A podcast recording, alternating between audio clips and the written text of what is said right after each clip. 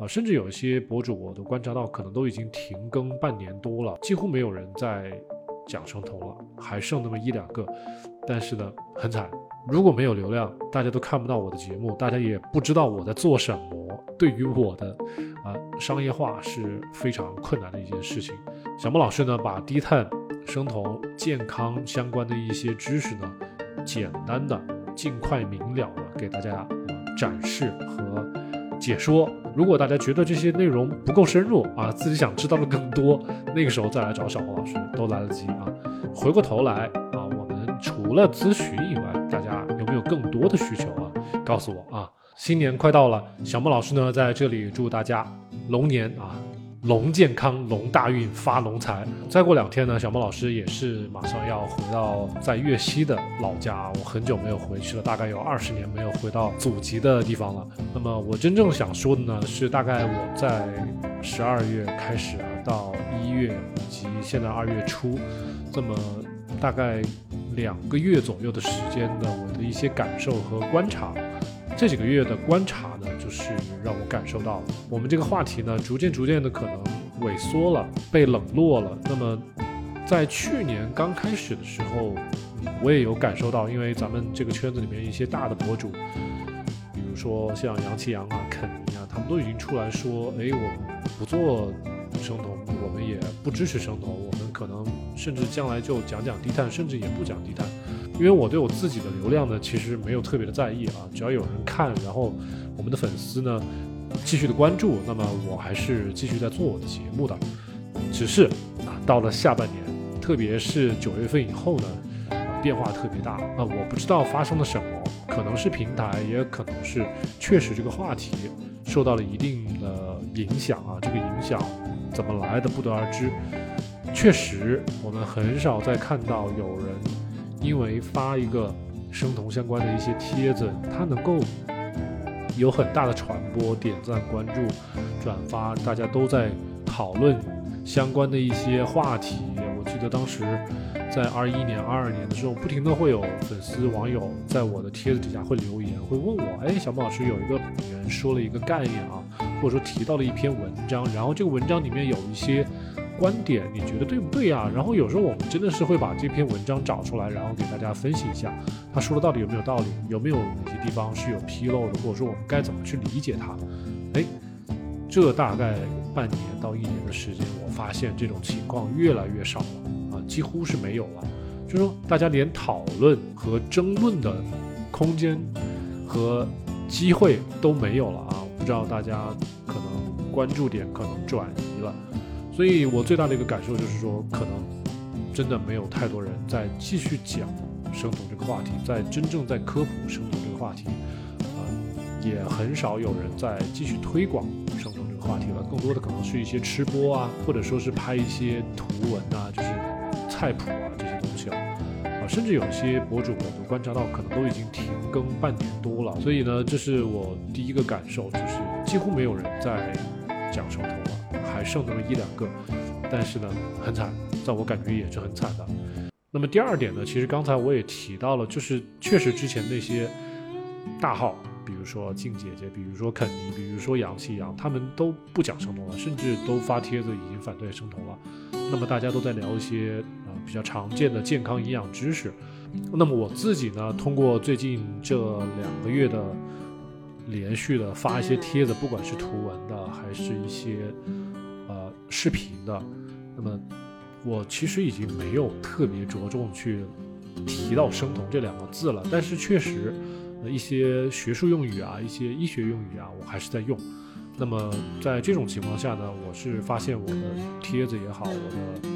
嗯视频也好，可能流量都非常差。放到以前的话，同样的内容东西，就算是我很生硬的科普哈，那么一个帖子少说也得有个。一千多的流量吧，那么现在可能就只有五百了，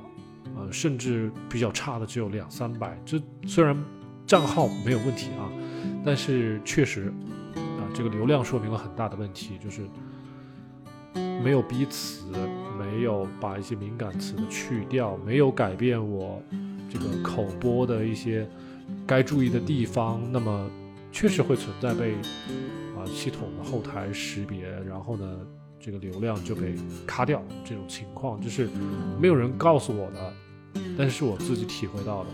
呃，所以如果说过不了系统这一关，咱们后面的流量大家根本都看不见啊！我还专门在群里面问了我的粉丝，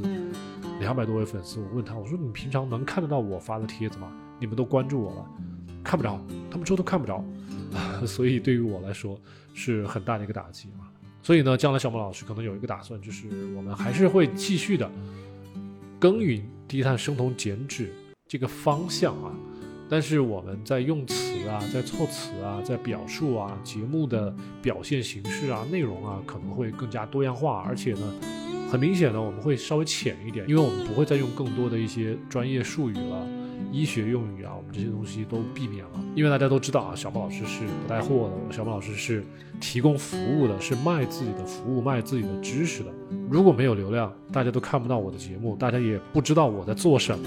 对于我的。啊，商业化是非常困难的一件事情，所以说呢，大家将来可以继续关注小莫老师的节目。小莫老师呢，把低碳、生酮、健康相关的一些知识呢，简单的、尽快明了的给大家啊展示和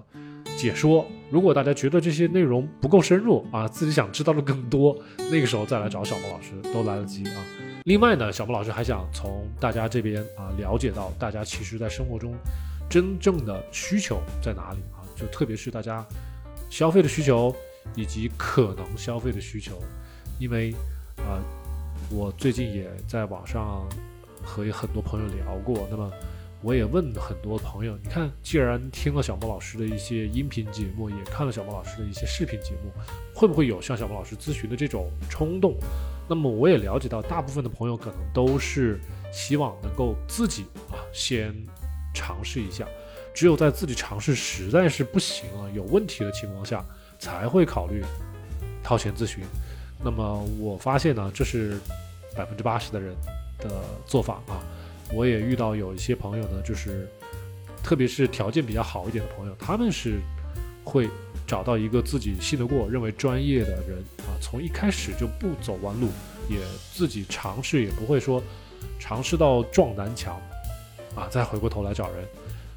每个人的选择都是不一样的啊。我只能说，可能这确实是大部分人的选择顺序啊。先试错，试错到自己承受不了风险了，承受不了后果了，再来找人付费咨询。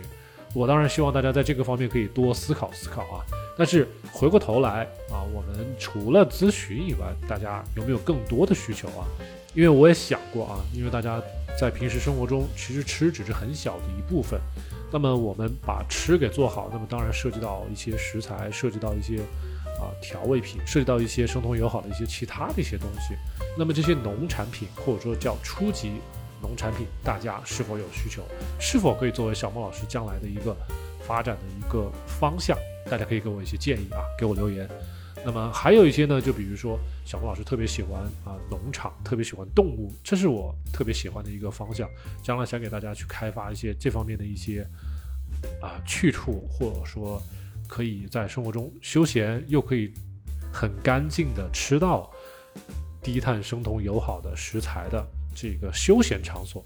那么大家对这方面有没有需求？告诉我啊。那么最后呢，小莫老师还想告诉大家，我在深圳啊。所以呢，我可能更加的愿意为咱们啊身处深圳的朋友、网友、粉丝来服务啊，线上线下都可以。那么我将来给自己定位呢，就是一个可能是立足于深圳的一个减脂博主。我可能遇到别人，我不会主动的说自己是生酮，我会看到大家客户，哎，他对这个碳水。他的需求是个什么样的一个程度？我可以去慢慢的把它向低碳和生酮去引导。但是呢，我如果给别人自我介绍，我可能更多的说的是，呃，我是啊减脂博主。但是说小孟老师，呃，你有没有个人网站呢？有啊，啊，那我们的 Kilo CN，他上去了之后，他就知道我是一个生酮博主啊，所以我。将来可能会戴上一个面具，这也是一个没有办法的事情。毕竟我们要顺着平台的这个方向来做啊，平台的趋势跟平台对着干的，对小莫老师肯定是没有好处的啊。所谓君子不立危墙之下啊。好，那么我们今天聊的内容呢，可能大概就是这些。我特别希望大家呢，给我更多的好的一些建议啊，一定要给我留言啊，点赞、关注、留言。好，我们今天就聊到这儿，我们下期再见。